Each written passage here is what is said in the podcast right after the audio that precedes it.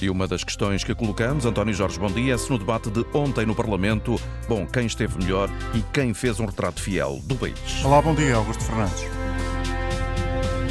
Emissão com produção de Hilda Brito e coordenação técnica de Cláudio Calado até ao meio-dia. Portugal não foi este ano o país que as oposições previam. Uma das frases fortes do Primeiro-Ministro no debate sobre o Estado da Nação, em que António Costa contrariou as críticas da oposição com números sobre as ações que o governo tem vindo a desenvolver. Luís Montenegro, líder do PSD, considera que António Costa demonstrou estar em total negação e diz que o Primeiro-Ministro está cada vez mais influenciado pelo marketing político ao preferir a frase Os portugueses estão a viver melhor. Na antena aberta, queremos ouvir a sua análise ao debate parlamentar. Quem esteve melhor? Quem fez um retrato fiel do país? Dê a sua opinião através do 822-0101, o número de telefone gratuito para quem está fora do país, um número de telefone para si, em particular, um número de telefone que pode utilizar para se inscrever, tem o custo de uma chamada internacional. O número é o 2233 99956. O último ano não foi, afinal, o que a oposição previa. Foi desta maneira que António Costa uh, abriu o debate sobre o Estado da Nação ontem no Parlamento. A oposição considera que os números que o governo apresentou insistentemente não retratam aquela que é a realidade das famílias, as dificuldades que sentem e, claro, surgiram críticas dirigidas à ação governativa. Madalena Salema. Para o Primeiro-Ministro, Portugal está no caminho certo, com a economia a crescer mais do que o previsto. António Costa, ainda assim, não muda o foco. As contas certas continuarão a permitir reduzir os impostos ao longo da legislatura. O rigor que nos dá margem para acorrer às emergências de hoje sem sacrificar o país que estamos a construir para o futuro. Sem surpresa, o país visto pelo PSD é o oposto, com Joaquim Miranda Sarmento a pedir ao Primeiro-Ministro que abandone o estado de negação e reconheça o empobrecimento dos portugueses. Governa há oito anos, mas a saúde, a habitação, a educação, os transportes, a justiça, até a defesa, estão hoje pior do que estavam em 2015. Empobrecimento, impostos máximos e serviços mínimos. André Ventura lembrou a promessa falhada de médico de família para todos, apontou às listas de espera que subiram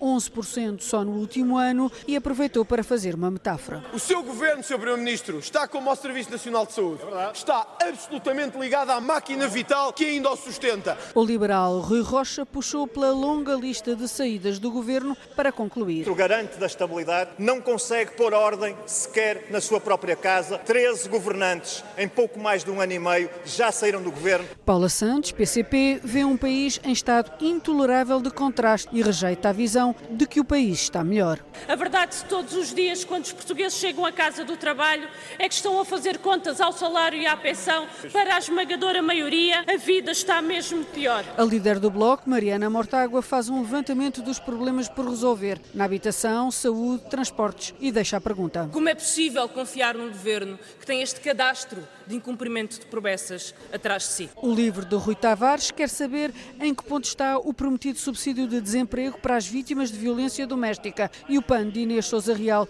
diz que o governo traçou um país cor-de-rosa em que os portugueses não se revêem.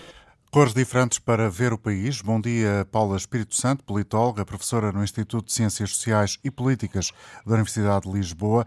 É normal que seja assim, que a oposição pinte o país de uma cor e o partido que apoia o governo e o próprio executivo pintem o país de outra cor?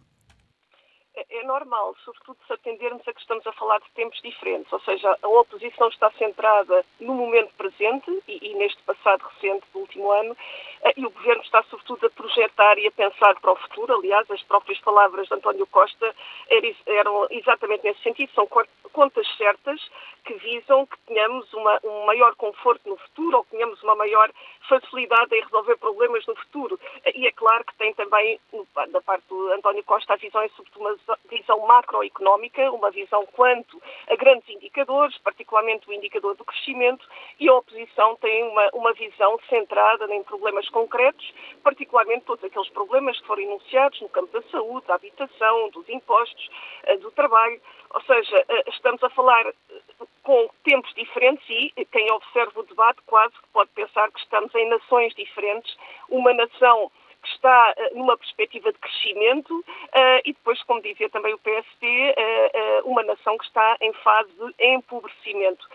Certamente, talvez, se António Costa se tivesse centrado mais no momento presente, e tivesse, no fundo, eh, ele está a apresentar soluções para resolver os problemas, mas, sobretudo, soluções que têm uma perspectiva uh, que não é imediata, é uma perspectiva que vai consolidar-se e esperamos que se consolide, mas num futuro próximo e não agora, neste momento, quando os problemas estão bastante acentuados. Paulo Espírito Santo, eh, do seu ponto de vista, António Costa consegue convencer os portugueses que o governo sabe que os problemas do país são reais, como ele disse, e não meras figuras de retórica, e que o governo tem consciência, bem a consciência das dificuldades que cada um dos portugueses atravessa. Conseguiu uh, convencer quem acompanhou este debate? Olharmos esta última sondagem, ainda antes do debate, podemos dizer que, e provavelmente os resultados não serão muito diferentes neste, neste se houvesse outra sondagem agora, podemos dizer que, na verdade, os portugueses escolhem entre, eh, como se fosse um mal menor. Ou seja, por um lado não querem eh, uma mudança de governo, porque tudo isso implica uh, uma campanha eleitoral, novos gastos, novos constrangimentos, uh, instabilidade política, mas por outro lado o que percebem também é que não estão melhores, mas a alternativa provavelmente ainda não é suficientemente forte para poder dar pelo menos uma aspiração de maior estabilidade e de bases para uma governação que seja eficaz do ponto de vista da resolução dos problemas. Uh, se eh, percebermos, uh, no fundo, os indicadores que as sondagens nos vão dando, esses, esses, indicadores, que são anteriores a este debate, mas esses indicadores dizem-nos que os portugueses preferem uma remodelação no governo do que propriamente eleições antecipadas. Agora, é claro que também se percebe que estamos perante um, um, um contexto extremamente gravoso e sério de constrangimentos que não são apenas nacionais, mas também no plano externo, particularmente com efeitos diretos a partir de, do ponto de vista de uma guerra e de, de tudo isto que, que, implica, no caso da, da subida das taxas de juro, de todas as dificuldades que temos no plano económico, mas uh, também sabemos que há problemas que são sobretudo internos e que têm a ver com uma gestão mais eficaz uh, no plano, por exemplo, da saúde e até, por exemplo, estas aspirações que, foram criadas quanto à habitação, de se resolverem os problemas da habitação. Por exemplo, o Bloco de Esquerda lembra eh, que se previam para 2024 cerca de 170 mil casas a custos controlados eh, e que, na verdade, aquilo que foi anunciado pelo Governo são cerca de 6.800 eh, casas a custos controlados. Lembra, por exemplo, também a falta de, de médicos de família. Por exemplo, o PCP refere também os lucros colossais e os grandes sacrifícios que as famílias vão fazendo, lucros colossais à conta dos salários e das pensões. O PSD lança uh, inclusivamente uma suspeita sobre uh, um voto favorável por parte do governador uh, do, do, Banco de Portugal, Mário Centeno, quanto a um alinhamento relativamente ao aumento das taxas de juro. Uh, e depois temos também o LIVRE, o PAN, a acentuarem detalhes importantes do ponto de vista económico que são, no fundo, exemplificativos daquilo que o Governo ainda tem a resolver. concretamente, o, o, LIVRE, por exemplo, também nos lembra as questões relacionadas com, com o médico de família e com o serviço de saúde e, no fundo, temos aqui um, uma, uma oposição que se orquestrou e que encontra diferentes pontos importantes, frágeis. Agora estou-me a recortar também o PSD, também se centra, por exemplo, nos aspectos das remodelações que foram sucedendo neste último ano uh, e também da, das dificuldades que o que o, que, o, que o, Governo tem a resolver e encontrar uh, as pessoas certas para os cargos uh, do Governo. Uh, por exemplo, lembra a questão da defesa, que, que, no fundo é extremamente grave e que foi minimizada pelo Primeiro-Ministro e que envolve, claro que estamos a falar de um caso que ainda está a correr trâmites, mas e que, que o atual, suspeitas de corrupção. O atual detentor da pasta da defesa, a atual detentora, vai ser ouvida hoje no Parlamento e o anterior, João Gomes Carvinho, também. Exatamente, e, faz-se até um trocadilho sobre os escravos e cravinhos, lembrando também que há aqui uma grande fragilidade ainda no Ministério também dos Negócios Estrangeiros e depois também uh, no passado deste mesmo Ministro, que envolve a sua, a sua atuação uh, na defesa. Uh, daí que temos aqui muitas fragilidades imediatas do tempo atual, do tempo de, do último ano desta legislatura e que estão muito fracamente resolvidas e esclarecidas junto à opinião pública. Eh, podemos dizer que também, em termos gerais, o Primeiro-Ministro esteve, eh, como sempre está, com, uma argumentação e com uma base retórica extremamente forte. A oposição conseguiu também fazer vincar todos os pontos essenciais uh, relativamente ao estado atual da nação, contudo, fica ainda a grande dúvida sobre em que medida conseguimos ter argumentos fortes ou suficientemente fortes para que o governo e particularmente o primeiro-ministro se torne mais dialogante, seja no fundo muito mais permeável às críticas que são feitas e consiga encontrar aqui consensos mais alargados com a oposição porque se percebe que a oposição acaba por, uh, de certa forma, esbarrar aqui uh, numa espécie de opacidade e de falta de diálogo por parte do Primeiro-Ministro, que minimiza e encontra aqui soluções e, e, e, trabalha muito com a retórica e com, com toda a sua capacidade de, de, comunicação, mas que acaba por não considerar que são importantes os problemas na medida em que o que diz é que vai resolver e que estão todos, têm consciência dos mesmos e que esses problemas vão ser resolvidos num futuro próximo e que o Governo está a trabalhar para os resolver. Só que isto não é suficiente uh, e há soluções que se, uh, se previam que pudessem ser imediatas ou pelo menos prometeu-se que essas soluções pudessem ser imediatas ou para um futuro muito mais próximo do que aquele que o Primeiro-Ministro está a agendar. Para concluir, e agradecendo desde já mais uma vez a colaboração de Paulo Espírito Santo, uma, uma última uh, nota e a sua análise, o seu raciocínio para nos ajudar também aqui a lançar o debate com os ouvintes. O Conselho de Estado, convocado pelo Presidente da República para esta tarde, pode ser um sintoma de que Marcelo Rebelo de Sousa espera afinações rápidas no rumo do Executivo? sim, podemos dizer que o Conselho de Estado vai ter esse papel determinante, na medida em que, pelo menos, vai ser mais um elemento podemos dizer, do ponto de vista político, do ponto de vista até da própria estratégia do governo, que não pode ser ignorado por o Primeiro-Ministro, vai ser um elemento importante, sabendo nós o poder uh, moderador que o Presidente tem, o poder de influência, a sua magistratura de influência uh, e uh, vamos saber publicamente também as principais conclusões do Conselho de Estado e vão, no fundo, criar aqui alguma pressão para também, junto do Governo, se consiga encontrar aqui melhor concertação relativamente à resolução de problemas urgentes e, sobretudo, maior diálogo e capacidade de atender às, críticas, às críticas mais uh, prementes, do ponto de vista quer da oposição, quer até aos conselhos que são dados pelo Presidente, e sabemos que não estava propriamente de acordo o Presidente da República com a não remodelação uh, do Ministro Galamba, uh, ou seja, temos aqui um, um Ministério que continua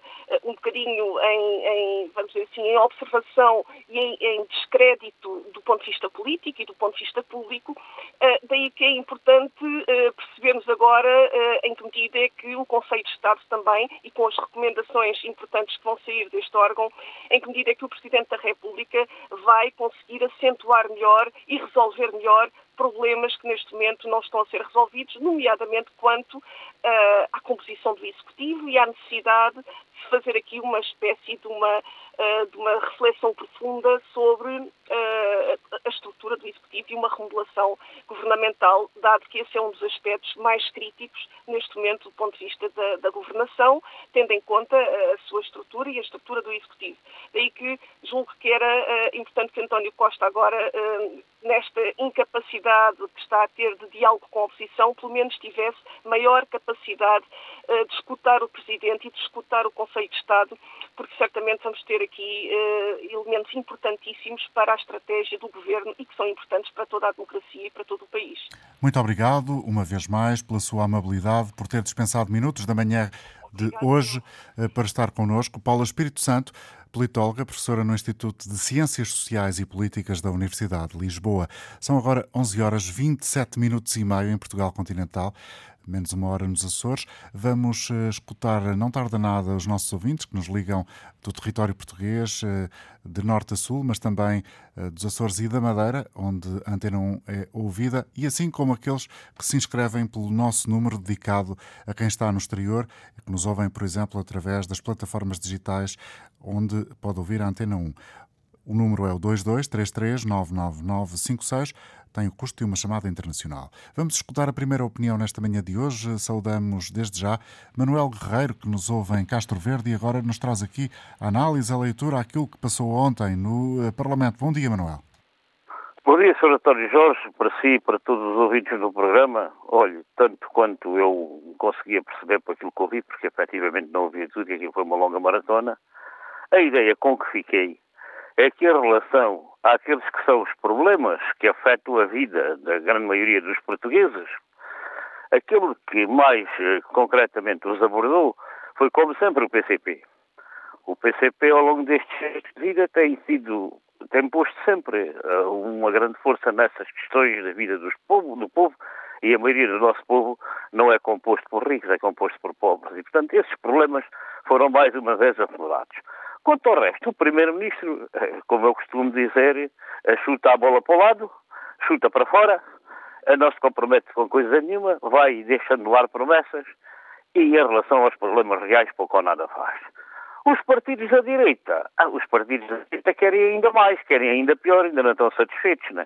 Portanto, os grandes lucros dos, dos grandes grupos económicos estão aí à conta da guerra de inflação, a, a acumular lucros fabulosos e, e, e, e depósitos e, fugas de capital para os paraísos fiscais e para os offshores, isso não os incomoda nada.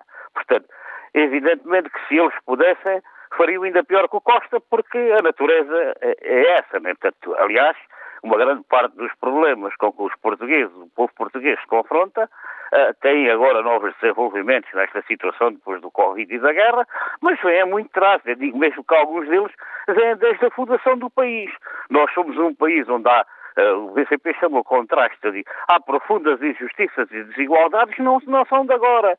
E os partidos que têm tido poder, em que os portugueses têm votado e têm governado, é, em vez de ajudarem a resolver, não têm feito nada para resolver. Portanto, vão adiante sucessivamente, é sempre amanhã. Vai ser sempre amanhã que eles vão resolver os problemas da saúde, da habitação, do emprego, dos rendimentos, dessas coisas todas, é sempre amanhã. Portanto, nunca atualmente Neste momento, a situação do país, como nós costumamos dizer cá, no, a situação do povo, nós estamos todos em fundas. Portanto, quer dizer, a maioria das pessoas já não consegue sequer fazer face àquelas despesas essenciais que são necessárias fazer para sobreviver, porque os alimentos tiveram aumentos brutais, a energia, os combustíveis, a saúde está no estado em que está, a habitação para os jovens não há, os empregos que há são trabalho, a maior parte deles são trabalho escravo, a prazo, sem, sem garantias, sem condições nenhumas, e portanto é esta a situação com que nos defrontamos. Está é traçada a fotografia de acordo com a sua visão, Sr. Manuel? Jorge, Sr. António Jorge, como eu costumo dizer aqui no Alentejo, assim, a título de brincadeira, com F. Muito obrigado, passe bem, um grande peço abraço. Desculpa, peço desculpa, Manuel, não percebemos o que, o que disse. Qual é a brincadeira que se diz por aí? disse que é, disse que é muito bem guiada rapaziada. Estamos lixados com F. O bom entendedor, minha palavra basta. Bem, vamos ah, ouvir agora outra opinião. Bruno Souza, em Lisboa. Bom dia para si, Bruno. Bem-vindo também à Antena 1. Bom dia. Bom dia. Muito obrigado pela oportunidade de participar mais uma vez. É assim, este ouvinte que acabou de participar revela aquele que é o sentimento generalizado do, do, dos portugueses, porque um, toda a gente, quando ouve uh, falar do, do digamos, da, das condições que atualmente existem uh, para, para, os portugueses, limita-se a dizer que estão, estão, estão piores, sem cuidar de saber que fatores é que levaram a essa pioria uh, e, e, que, e, que, medidas é que efetivamente o, o governo foi tomando para, para mitigar uh, esses, esses, esses, problemas. Portanto, ontem uh, o que se pretendia era discutir o Estado da Nação e a capacidade do Governo para fazer face aos principais problemas que todos nós, cidadãos, temos enfrentado no, nos últimos tempos. E as pessoas o que não entendem é que, ou, ou julgo que não entendem de, das apreciações que eu, que eu ouço, é que eh, não podemos fazer uma avaliação do, da, da, atuação do governo uh, sem uh, colocar em cima da mesa as, os desafios que foram criados por uma pandemia que aconteceu. Eu, eu refiro-me à intervenção do governo de forma alargada, porque este governo, uh, esta legislatura não está, está há pouco mais de um ano em, em, em funções, mas este governo já vem atrás quanto à sua composição. Então eu refiro-me a todos os eventos que, que, que têm, digamos,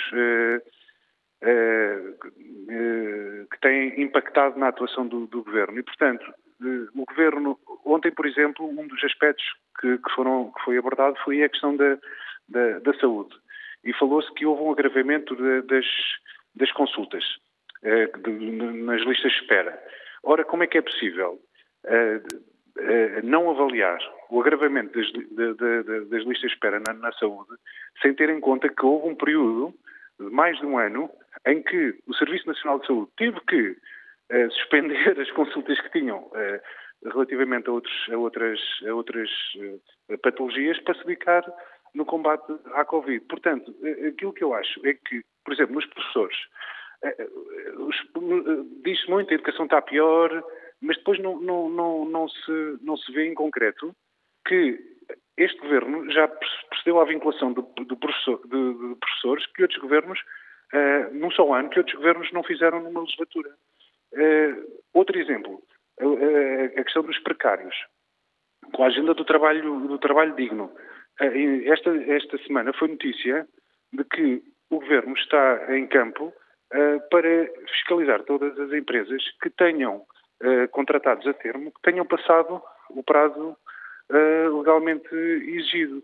E como tal, eu acho que a avaliação que tem que ser feita da atuação, digamos, do, do governo tem que passar uh, pelas situações excepcionais que, entretanto, foram criadas pelo, pelo cenário pandémico, pela, pela Todos guerra. Todos os fatores pelo... Eh, conjunturais. Exatamente, exatamente. Pela inflação galopante, pelas taxas de juro que nós já não, já não tínhamos, galopantes que, já, que nós já não tínhamos, e, portanto, tem que ser ajustada. Eh, eh, eh, se eu estou a, a dizer, como alguém disse outra, outra hora, que é possível ter um país melhor com os portugueses pior, isso eu não digo. Isso eu não digo porque eu acho que não é possível. É uma contradição nos termos. E, portanto, os portugueses poderão efetivamente estar pior, mas a pioria da, da, da situação objetiva dos portugueses não se deve, eh, de certeza, à atuação do, do, do governo. O governo tem estado em muitos aspectos mal, a nível eh, estrutural da sua composição, com, com esses casos que abalam a sua e minam a sua credibilidade. Mas o, o que nós devemos olhar não é para, para, para, para estes casos eh, e para estas situações, essas sim é que não importam mesmo aos portugueses. Devemos olhar efetivamente para as medidas que têm vindo a ser adotadas e que muitas delas têm surtido algum efeito. Acho que o governo tem apoiado e bem os portugueses para fazer face, digamos, às despesas mais, mais, mais, mais prementes, com, com, com, com, com alimentação, com, com coisas que efetivamente são consideradas básicas e elementares. E, portanto, acho que este Conselho de Estado que, que, que vai existir hoje e, para, e, para, terminar, acho que é um Conselho de Estado que é só para cumprir calendário, porque a magistratura do Presidente da República, que se quer uma, uma magistratura de influência, não foi efetivamente, foi uma magistratura de controle, que teve que ser afinada. Porquê? O, o Presidente da República, a partir de uma certa altura, ele agora tentou desmentir, mas toda a gente sabe que não é verdade, uh, andou a assinar com a, com a bandeira da, da dissolução da, da Assembleia da República demasiadas vezes e tentou, de certa forma, pôr a andar um ministro. E isso não é influenciar, isso é querer controlar.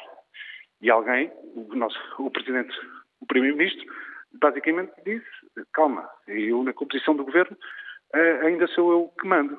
Então o Presidente da República teve que meter a viola no saco, fez aquela conferência de imprensa em que disse que ia estar vigilante. E para dar, e para dar mostra de que a atitude que teve de vigilância teve seguimento e teve consequência, agendou um Conselho de Estado. Mas esse Conselho de Estado não vai ter efeito prático nenhum. É para o nosso Presidente da República, é uma pessoa arguta, inteligente, é para demonstrar que a consequência está a dar seguimento a algo que já vinha do passado. Mas é uma, é digamos que é algo que não tem, não vai ter expressão a nível de consequências políticas no curto prazo. Não vai ter. Obrigado. Foi a opinião de Bruno Souza a falar-nos de Lisboa e agora conosco João Ferreira, no Porto. Bom dia para si, João. Bom dia. Bom dia. Posso falar? Pode falar. Olha, eh, as pessoas falam, falam, falam, falam muito, falam muito, mas as pessoas, para o termo, só estão a viver aquilo que merecem, na minha opinião. Eles estão, eles estão lá há quase há 50 anos. Mas continuam lá, não saem de lá. Porquê que o povo não os tira? Porquê que continuam a andar a chorar, a chorar, a chorar toda a vida e os partidos continuam a ser os mesmos? O, o Presidente chegou ao cúmulo de dizer que não há eleições porque o partido dele não tem eleições suficientes. Mas só lembrou-se de um partido, estão lá três ou quatro. Depois, o, o Primeiro-Ministro diz que não aceita reuniões com o Chega, que foi o povo que lhe elegeu, seja os votos que forem, foi o povo que lá pôs. Tem todo o direito, toda a gente tem. Dos partidos que lá estão, ele tem todo o direito como os outros. Mas ele não, atende, não, não, não aceitou a reunião deles no início da legislação porque não gosta dele. Mas ele não tem que gostar. O povo votou nele e ele tem que lá estar como os outros. Ele não tem nada que escolher o partido A ou o partido B. Fica aí aqui a mensagem do João Ferreira no Porto. Seguimos para Norte, em Moledo. Jorge Quinta, bom dia. Bom dia, doutor António Jorge. Está-se bem. Ora, muito bem. Eu vi realmente ontem, passei a tarde a ver o debate do Estado da Nação e uh, eu vou ser muito rápido, porque uhum. não, agora dissecar aquilo que já está dito. Para mim, o governo ganhou inteiramente a toda, a toda a linha o debate do Estado da Nação. E deve-se, sobretudo, ao Dr. António Costa. Portanto, isso é super arrumado. Agora, o que estiver atento, muito atento, é verificar o que está a passar no Partido Socialista. E ontem foi dada uma amostra. O que é que se está a passar no Partido Socialista segundo a sua olha, visão? Meu caro amigo, pense. Pense em quem fechou os debates. Mais nada. Certo? José Luís Carneiro e Manuel Pizarro. Não, não. Não então? foi, foi Luís Carneiro e foi a, a, a, uma senhora que era filha do, do, do, do Madeira. Não, uh, fechou, fechou, o debate em nome do partido do, do grupo parlamentar do Partido Socialista. É qualquer coisa Madeira, já não me lembro o nome dela. Uh, sei que é uma senhora que é deputada há muitos anos, uh, foi elita da Juventude Socialista. Jamila. É, exatamente, Jamila Madeira, exatamente. Conheci bem o pai, quando fui deputado era amigo dele, não sei se ele ainda é vivo, capaz de ser, Deus permita que seja. Pense nisso, ou pensem nisso, e depois tirem conclusões. Certo? Vamos ficar a pensar nisso. Aqueles que estiverem interessados, obrigado, Jorge, pela sua colaboração no programa hoje. Estamos agora a 20, 19 minutos, melhor dito, eh, do meio-dia. Agora em Sintra, José Vicente. Olá, bom dia. Bom dia, Sr. Dr. António Jorge. Olha, a minha intervenção vai ser muito rápida, uhum. e, mas incisiva sobre uma questão que tem a ver com o ENSEB IRS. Este governo. Com o? Desculpe, uh, não entendi. ENSEB IRS. Com o? Com o estou a dizer que vou, a minha intervenção vai ser muito rápida e tem a ver com o IRS, ah, que okay. não foi apregoado por este governo, queria repor os cortes que foram feitos na altura da, da Troika. Deixe-me só clarificar, o, o, José está a ser muito claro, é que não consegui perceber exatamente as palavras que disse, agora sim já compreendi. Faça já favor. compreendeu, muito bem. Então, eh, é o seguinte, é que eu não entendo, não entendo uh, o porquê que ainda não foi reposto aquilo que foi cortado na altura da Troika, ou seja, as deduções à coleta em sede de despesas da saúde, que só é permitido 10% e que foi introduzido quando foi eh, quando entrou a Troika, e a questão da amortização dos juros eh, para compra de habitação. É porque uh, todos os anos as, as, pessoas são confrontadas com o aumento dos juros e nada disto é possível abater em sede de IRS. As despesas da saúde são cada vez maiores, uh, os, os, juros são cada vez mais altos e eu acho que era de mais elementar justiça repor aquilo que foi cortado na altura da Troika. Este governo prometeu que iria repor os cortes que foram feitos na altura da Troika. Uh, diz que, que, repôs, mas na prática não repôs. Cada vez as pessoas pagam mais IRS, cada vez as pessoas uh, estão mais desacreditadas porque os impostos cada vez são mais altos. Eu falo por mim, tenho 69 anos, trabalhei 48 anos, descontei 48 anos para a Segurança Social e estou a pagar de IRS, cada vez pago mais IRS, pago agora este ano 2.790 euros e estou, porque estou a trabalhar um trabalho suplementar Uh, e, e não, não, adianta estar a ter um trabalho suplementar porque o IRS come tudo. Portanto, gostaria de chamar a atenção para estes factos o facto da pessoa eh, de não estarem a ser abatidos eh, as despesas da saúde em sede IRS na sua totalidade, como era antes da Troika, o facto dos juros não poderem ser abatidos em sede de IRS, os juros para a amortização da compra de casa própria, e o facto das pessoas, quando trabalharem mais qualquer coisa, é tudo comido por, em sede de IRS. Esta é a minha intervenção. E uma intervenção ver... com três alertas muito claros e aqui identificados e expostos. Obrigado, José Vicente, a falar de Sintra. Connosco agora, eh, num outro ponto do país, concretamente na zona de Braga, em Vila Verde, Júlio Oliveira. Bom dia. Bom dia. Bom dia. Senhor jornalista, bom dia a todo o auditório. Eu que diria ao nosso Primeiro-Ministro, ou ao nosso Presidente da República, para ele pedir ao Primeiro-Ministro, era que tivesse mais respeito pelos portugueses. Porquê? Uh, porque um primeiro-ministro que diz que a corrupção, aquilo que nos rouba, aquilo que nos corrói, que é a corrupção, não interessa aos portugueses, acho que é um insulto aos portugueses. Já, já, já deu a mão à palmatória e veio dizer que afinal, não é afinal que eu devia dizer. O Primeiro-Ministro veio sublinhar que eh, não, não é verdade que ele não valorize a corrupção e o combate à corrupção. Pois, mas como ele mas como ele, a credibilidade dele está minada, porque ainda ontem ouvimos o seu discurso no Estado da Nação, 50% era, era, era, era fantasias e 25% seria a realidade do país. Uhum. E, portanto, era isso que eu teria para dizer ao, ao Sr. Presidente da República, para pedir ao Primeiro-Ministro, porque de facto este governo é um governo gasto e acho que Portugal está a perder está a perder terreno com este governo, está a perder eh, em todos os aspectos. Portanto, este governo devia ter sido demitido quando começaram os casos de, de, de casinhos e... Já agora posso pedir-lhe, Júlio, uma outra leitura sua. Quando temos uma sondagem, e, e, e o Júlio pode responder-me assim, bem, uma sondagem tem o valor uh, que lhe quisermos dar, como muitas vezes dizem os políticos, como o Júlio bem sabe quem nos está a ouvir. Temos hoje uma sondagem que nos aponta para um quase empate técnico entre PS e PSD. O que é que isso lhe merece dizer?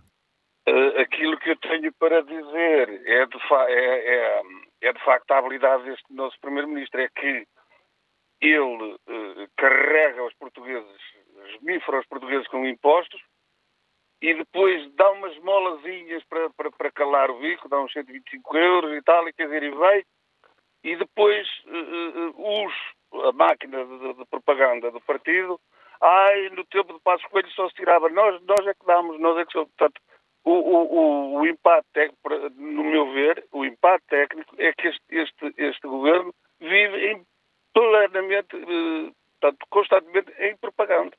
É, é, isso que eu tenho a dizer, porque uhum. dá esmola, em vez de dar dignidade aos portugueses, portanto, com, com, com salários, com, com, regras, com normas, com. Uh, enfim, é uma banda que nós vimos no debate sobre o, o, Ministério das Infraestruturas, como aquilo funciona, quer dizer, como funciona isso deve funcionar o governo todo, quer dizer, isto é a República das Bananas. Obrigado, Júlio, pela sua presença neste programa e por ter participado também com a sua opinião. Júlio Oliveira, em Vila Verde, inscreveu-se pelo 822-0101 e agora vamos uh, descer, descer até o Algarve onde provavelmente está, uh, como uh, a maior parte das vezes está mais quente. Não sei se a temperatura hoje está especialmente uh, acima do normal, está coincidente com os valores expectáveis para este tempo de julho. José Santos, bom dia. Está em Olhão, não é? Estou sim. Uh, bom dia. Bom Por acaso a temperatura está idêntica aos outros dias. Hoje está um bocadinho mais fresco, uhum. mas pronto. Uh, Vamos lá medir do... outra, outra temperatura, não é, José? Vamos ver sim, sim, qual sim. é. A temperatura, a temperatura do país está, está a tender para, para. Ou seja, está sempre a subir e qualquer dia uh, pronto, pode acontecer qualquer coisa. Hum um pequeno incêndio no, no governo, um, pequeno incêndio no, na Assembleia da República, um pequeno incêndio no, no, na, na Presidência da República, enfim. Mas o, a questão do programa era o, se eu fosse Conselheiro de Estado e se fosse só o Conselho de Estado, hoje à tarde, às três horas, o que, é que diria ao Presidente da República? Diria ao Presidente da República para dissolver a Assembleia da República. De, e convocar eleições? Sem, sem, sim, sim, sem apelo nem agravo, porque, repare, este governo todos os dias faz empobrecer o país. Olha, vamos ao tempo da Troika. Quando estava o Vitor Gaspar, lembro muito bem, as taxas de IRS das tabelas de retenção, como sabe, há tabelas de retenção na fonte, para o continente, para a Madeira e para os Açores. As tabelas, em média, as taxas que lá estão para os, para os diferentes casos, casados, dos titulares, casado, não casado, solteiro, enfim, essas taxas aumentaram, em média, entre 30, 33% e 35%. Depois daí, nunca mais as taxas voltaram para trás. Ou seja, nunca mais voltaram ao valor inicial. Repara, nós, nós, o António Costa, veja, eu tenho a convicção que o António Costa não é boa pessoa. Não é. É, é português, mas não é boa pessoa. Porque se ele fosse boa pessoa, ele estava consciente destes problemas e atuava. Vamos dizer assim, ó oh, oh, oh Zé, mas eles não mas o, o, o, o Primeiro-Ministro não consegue resolver os problemas todos. Certo, mas vai resolvendo um a um. É que não resolve nenhum. Veja na educação. Congela os seus salários. Veja nas forças de segurança. Não se congelou porque porque uh, há um ministro da Administração Interna que deve ter dito ao, ao Primeiro-Ministro: olha, veja lá, não, não, congela as carreiras, senão depois temos uma pequena revolução. Na saúde, temos o que temos. Repare, como é que se paga melhores salários aos funcionários públicos? Nós temos que pagar melhores salários, melhores salários aos funcionários públicos. Sabe como é que se paga? Ao contrário de, daquilo que os socialistas pensam. É pela economia. Temos que fazer crescer a economia. Temos que fazer com que as empresas atuem no mercado tendencialmente para a perfeição, ou seja, para uma concorrência perfeita, deixar as pessoas atuarem, deixar as empresas atuarem, que o negócio vai aparecer e, e o país vai crescer. Assim não vamos lá. Nós não vamos lá. Nós vamos andar todos os dias a arrastar os pés. Nós não temos de ser para torta.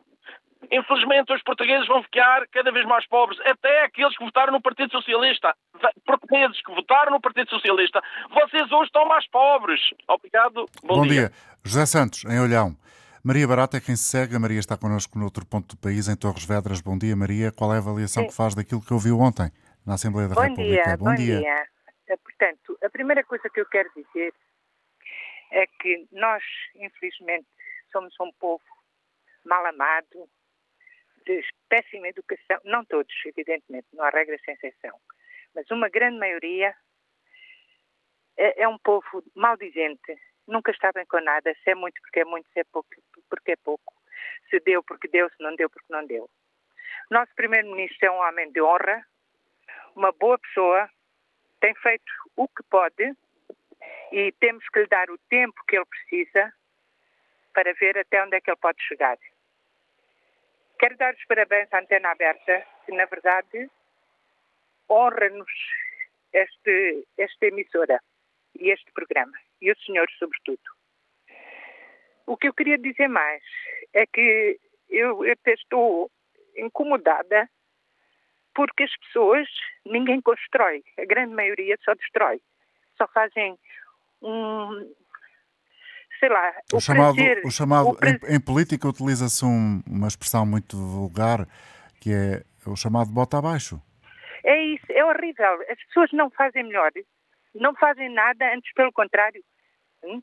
ficam de barriga ao sol e, e quem trabalha eh, não diz nada, não é?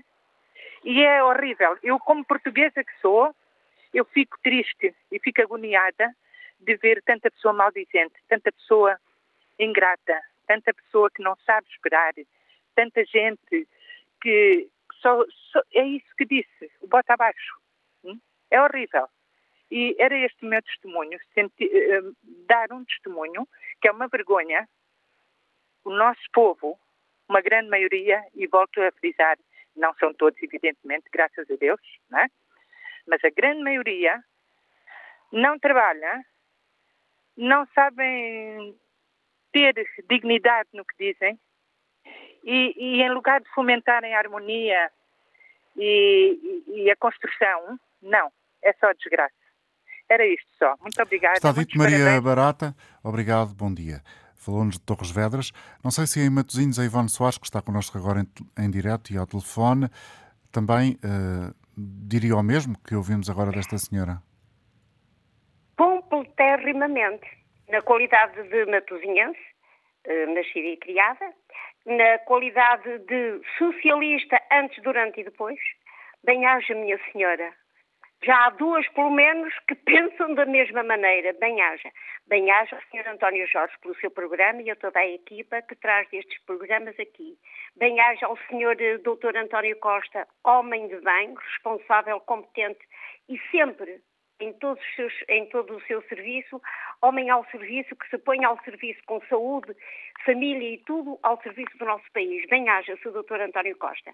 Bem-haja, sobretudo, ao Dr. Manuel Pizarro, que hum, já naqueles dias, não era ele, mas eh, era o Dr. António Arnaud com quem eu tive o, privilégio de falar e dar testemunho, pelo Serviço Nacional de Saúde. Grande homem este também.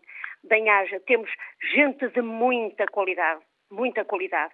Viva o Partido Socialista. E bem haja, por fim, uma mulher que eu estimo muito e gosto de ouvir, a doutora Ana Catarina, uh, Ana Catarina Mendes. É uma mulher com responsabilidade, revela sempre a sabedoria com muita sensibilidade e defende este governo que nos governa melhor que sabe e pode. Depois, tenho aqui uma coisa a acrescentar um, homem uh, que eu sempre muito estimei, uh, quer dizer, sempre muito apreciei e que foi naturalmente em Dallas morto com um tiro, foi aquele que, como uh, o Kennedy, que disse, não peçam à América coisas, façam coisas pela América para que todos depois, partilhando a moda do Partido Socialista Português, possamos dividir com todos aquilo que realmente cada um dá de si ao país à Europa e a todos. Portanto, viva o Partido Socialista, viva o governo socialista. Viva agora... nós todos e viva Portugal. Amém, agora... amém. Agora, depois da Ivone Soares, obrigado, bom dia, vamos até Vila Real. Olá, Valdemar Paiva. Olá, bom dia. Bom dia. Pronto, é, é breve a minha opinião sobre, sobre e aquilo que ouvimos do uhum. E o que tenho a dizer é que, mais por causa das, das, opiniões que aparecem, que aparecem uh, neste debate, neste, neste, neste programa, círculo, uh, se calhar o, o problema do nosso país será a educação. Mas como se calhar estamos num novo mundo de tanta informação, os nossos jovens desinteressam-se um pouco. Uh, é um desafio muito grande para toda a sociedade, certamente. Exatamente. E, e, acho que fica mal falar sempre mal, sempre mal, sempre mal. Será a educação, talvez. Pronto, é, Obrigado. Concordo, Foi... concordo plenamente com a senhora que falou comigo, que falou anteriormente. Pronto, a nível de dizer que o maior é este partido, ou aquele, ou outro, eu acho que temos que ter atenção aos nossos jovens. Os nossos jovens é que é o futuro e que será. E o António Costa, acho que não. É, parece-me ser um homem sério um homem sério e mesmo com esta altura de, confinamento, acho que tiveram muita coragem, também com o nosso Presidente da República, de, das coisas estarem calmas. Acho que numa altura como aquelas, uma calma é muito importante e acho que eles tiveram aí, pelo menos para mim, eh, tiveram aí um papel importante. Pronto, muito bom dia. Obrigado, Valdemar Paiva, a ligar-nos de Vila Real, que trouxe aqui também de forma uh, muito clara apesar de sucinta, e o que agradecemos, claro, uh, aquilo que lhe vai na alma e a preocupação que uh, partilhou. Em Coimbra, António Gonçalves, bom dia, António. Ora, ora viva, bom António dia. Jorge.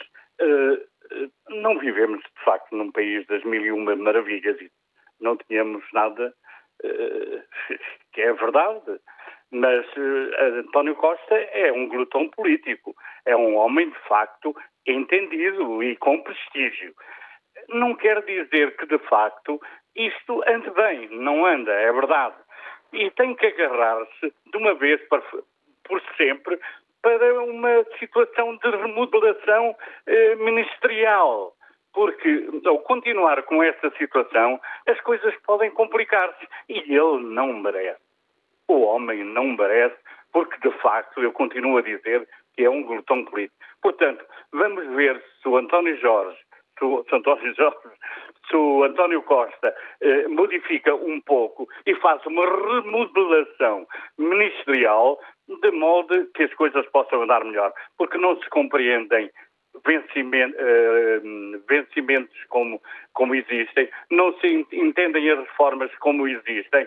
E, e é que preciso e há que entenderem o seguinte, é que futuramente tem que se pensar muito no referendo, de modo, uh, de uma vez para sempre, uh, limitar as situações e compor as situações vencimentos máximos para administrações, vencimento mínimos para reformas. Isso é que é importante. Coragem política. É preciso governar-se como deve ser, com coragem política. E é isso que me dá a impressão que falta um bocado ao António Costa. Vamos ouvir qualquer... mais uma opinião, António. Obrigado e desculpe acelerá-lo, mas também por uma questão de cordialidade. Vamos ouvir o José Miranda, que está em linha a falar de Lisboa. Bom dia, José.